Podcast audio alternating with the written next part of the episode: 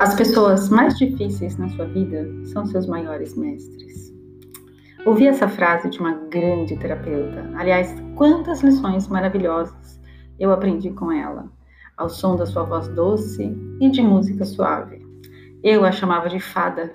Ela tinha olhar de fada, mãos de fada, dessas que deslizam pelo seu corpo como um óleo de massagem, quase sem tocar a pele e te conduzem a um estado de relaxamento tão profundo que o mundo pode até acabar naquele momento, porque você sabe que está tudo bem.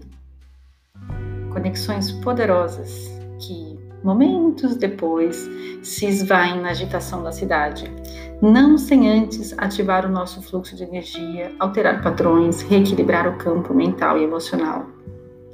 As pessoas que dificultam o nosso caminho nos tiram da zona de conforto, nos obrigam a buscar alternativas na comunicação e nas atitudes. As fórmulas que usamos normalmente não funcionam com elas, porque estão sempre nos pressionando, contestando ou desafiando. Assim, somos obrigados a nos reinventar, a mudar e, consequentemente, a melhorar. Uma opção seria trilhar outro caminho e não cruzar mais com elas.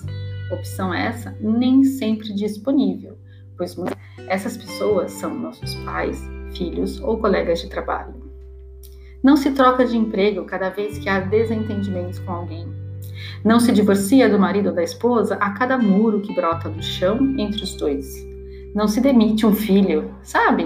Agora tá muito complicado para mim. Não quero mais cuidar de você. Uh -uh. Há pessoas que são hábeis em fugir de desafios. Casam várias vezes, trocam de emprego como se troca de roupa ou até abandonam filhos pelo caminho.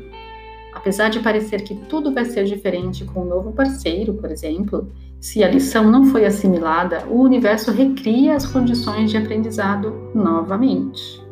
A vida é como um videogame. Não se pode passar de fase sem completar as tarefas da anterior. Enquanto não aprendemos a driblar todos os monstros e obstáculos de uma fase, não podemos pular para a próxima. Tampouco tem jeitinho que resolva. Quando aparecem os desafios nos relacionamentos, somos impulsionados a mudar, a acessar a força primordial dentro de nós, para tratar as diferenças e chegar à compreensão e ao equilíbrio.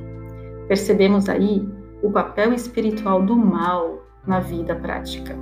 Uma situação ruim pode ser uma alavanca para o nosso crescimento. Isso se resolve buscando o autoconhecimento, olhando para dentro, analisando o sistema de crenças, com ou sem ajuda terapêutica. As situações repetitivas na nossa vida nos convidam a refletir sobre nós mesmos, sobre a nossa responsabilidade em atrair constantemente o mesmo tipo de evento, negativo na maioria das vezes, seja um namorado agressivo e desonesto, ou traições de amigos e colegas de trabalho, ou mesmo doenças que vão e vêm.